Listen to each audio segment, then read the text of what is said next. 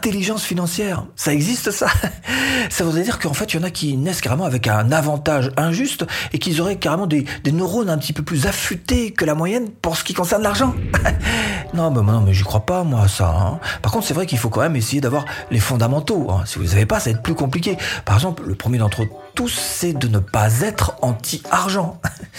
Le deuxième, c'est aussi de bien connaître le monde de l'argent et puis surtout d'avoir une vraie motivation. Si les femmes n'existaient pas, tout l'argent du monde ne signifierait rien. C'est Aristote Onassis qui a dit ça, un armateur grec. Allez, connaissait un petit peu l'argent. Alors c'est vrai qu'en matière de motivation, ça tourne en fait, si on réfléchit bien, et ce depuis la nuit des temps, toujours autour des trois mêmes domaines. Argent, hmm, pouvoir et sexe. Bienvenue sur cette chaîne qui booste votre business en ligne. Cette règle qui vont vous aider à faire de l'argent maintenant et pas dans 10 ans. Première règle, on va reprendre les fondations. Et l'objectif du jeu, c'est pas que vous me répondiez Ah, mais ça, je le sais, hein Eh non, mais plutôt Ah, mais ça, je le fais. La même chose, hein Parce que si vous vous mettez à piloter une Formule 1 comme le fait Lewis Hamilton, bah, je peux vous assurer que vous allez gagner le salaire de Lewis Hamilton. En revanche, si vous faites pas ce qu'il faut, je le fais, ce qu'il faut, vous allez finir pilote de Uber. L'éducation obligatoire amène un salaire. L'éducation personnelle amène la fortune.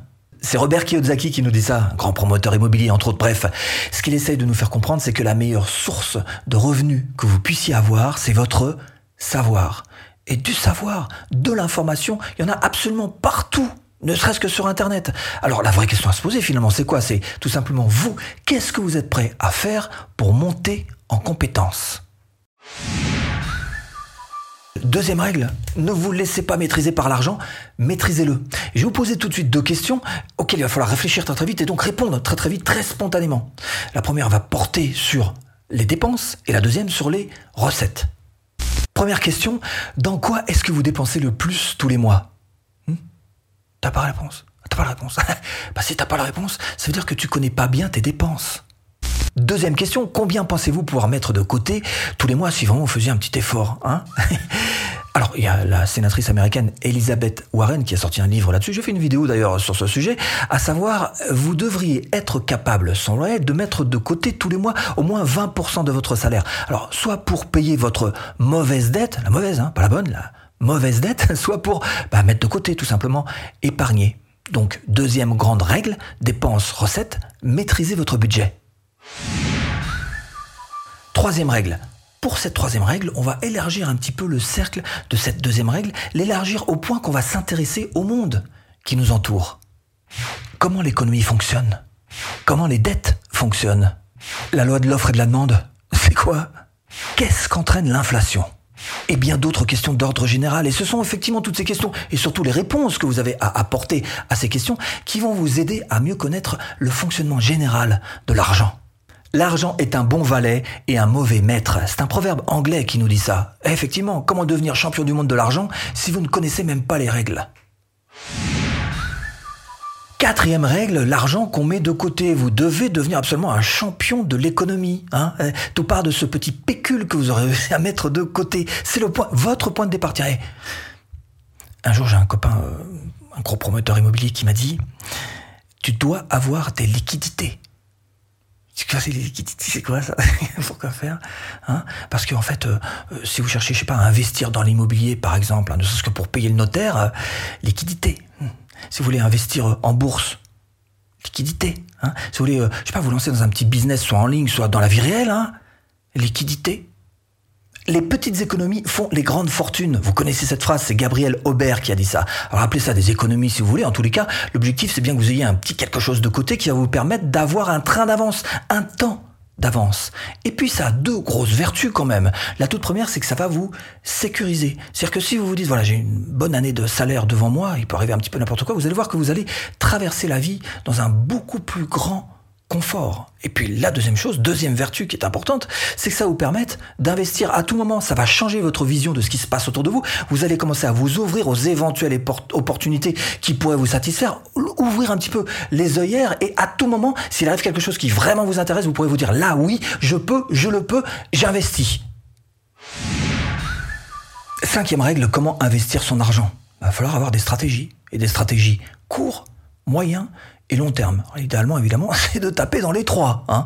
Et ça va être à vous d'essayer de voir un petit peu ce que vous devez mettre et où vous devez le mettre. Bourse, immobilier, assurance vie, travail, entreprise, le court terme, le court terme, qu'est-ce qu'on met dedans? Le court terme, c'est l'urgence, hein. c'est ce qui va vous rapporter tout de suite le plus vite possible. Et ça, dedans, dans cette catégorie, la chose la plus évidente que vous pouvez mettre, c'est l'investissement l'investissement sur vous-même, sur vous, le savoir dont on parlait tout à l'heure. Parce que là, à partir du moment où vous allez faire monter vos compétences dans tel ou tel domaine, vous aurez un retour financier qui sera extrêmement rapide grâce à votre travail. Long terme, le long terme, c'est quoi? Bah, Ça peut être différentes choses, ça peut être, je sais pas, les retraites peut-être, hein?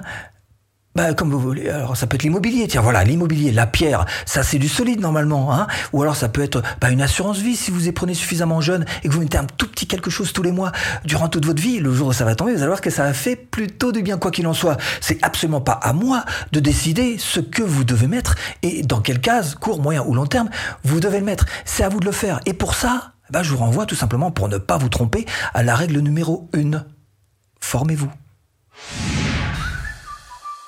Sixième règle, comment devenir plus productif. Alors je vais vous proposer une méthode de calcul qui est, qui est pas très juste, c'est vrai, mais qui est extrêmement simple et sur laquelle vous allez pouvoir vous appuyer déjà comme, disons, base pour avancer.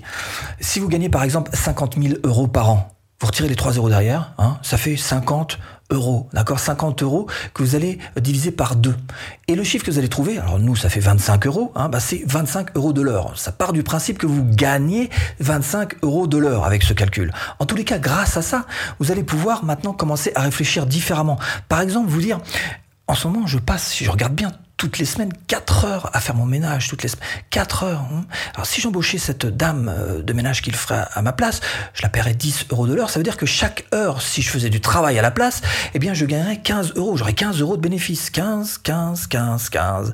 Ça fait 60 euros qui seraient gagnés rien qu'avec ces 4 heures. 60 euros donc de bénéfice pur. Voilà une manière de réfléchir. Voilà un petit calcul très simple, pas tout à fait juste, mais très simple qui vous permet en fait de changer un petit peu votre manière de réfléchir. Comment est-ce que vous pouvez gagner de l'argent? Septième règle, comment gagner plus d'argent. Alors, il y a deux choses en particulier qui sont vraiment génératrices de money. C'est la première des deux, les intérêts composés. C'est pas moi qui le dis, hein, c'est Albert Einstein. Les intérêts composés sont la plus grande force dans tout l'univers. Et en fait, ça se représente de manière très très simple. Il suffit juste d'imaginer la différence entre une courbe plate plate et une accélération exponentielle, une courbe exponentielle, c'est-à-dire qui accélère, plus le temps passe, plus elle accélère. On se retrouve avec des courbes comme ça. Vous voyez bien que la différence, elle est quand même euh, euh, magistrale. Alors comment est-ce qu'on fait ça? Il faut juste en fait faire en sorte que les intérêts, vous ne les preniez pas dans le capital que vous allez déposer, mais qu'ils s'ajoutent à votre capital. Et à chaque fois, donc votre capital va grossir, grossir, majorer des intérêts qui viendront à chaque fois se, rajouter. Oui, le principe est simple. Cela dit, faut trouver les bons produits quand même pour pouvoir faire ça. Et là, je vous renvoie tout de suite à la règle numéro 1, à savoir formez-vous.